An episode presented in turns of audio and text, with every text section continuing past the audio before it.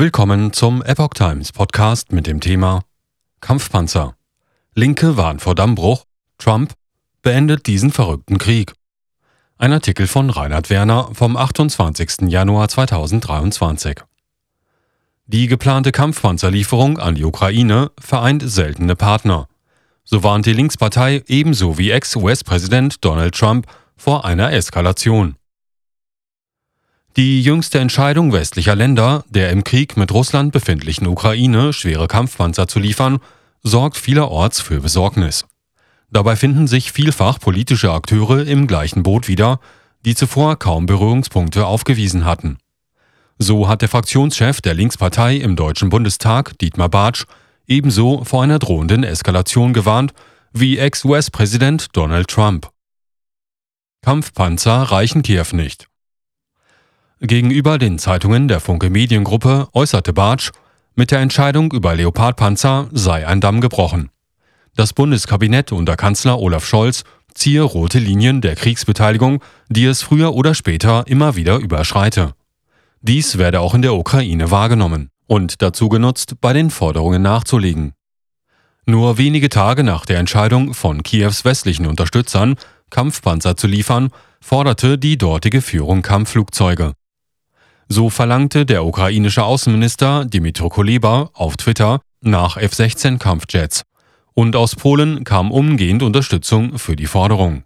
Die NATO müsse mutiger sein, erklärte Ministerpräsident Mateusz Morawiecki am Donnerstag, den 26. Januar, dem französischen Sender LCI.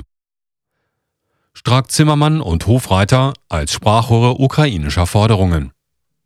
In Deutschland seien es Politiker wie FDP-Verteidigungspolitikerin Marie-Agnes Strack-Zimmermann und der grüne Europapolitiker Anton Hofreiter, die ukrainische Maximalforderungen regelmäßig übernehmen.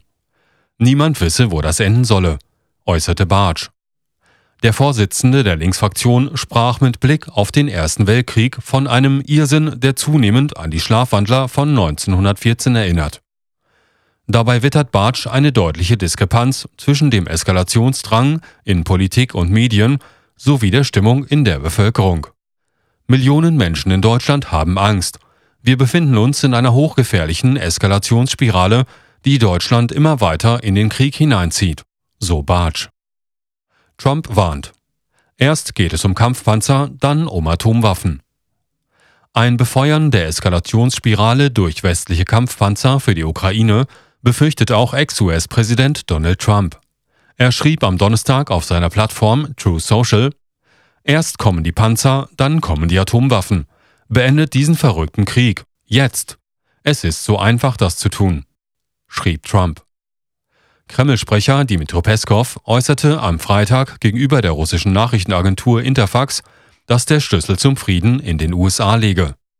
Das Portal OI24 zitiert ihn mit der Aussage, der Präsident der USA kann das sehr schnell tun, indem er, sagen wir, seine Möglichkeiten einsetzt und dem Kiewer Regime faktisch einfach die Anweisungen erteilt. So Peskov.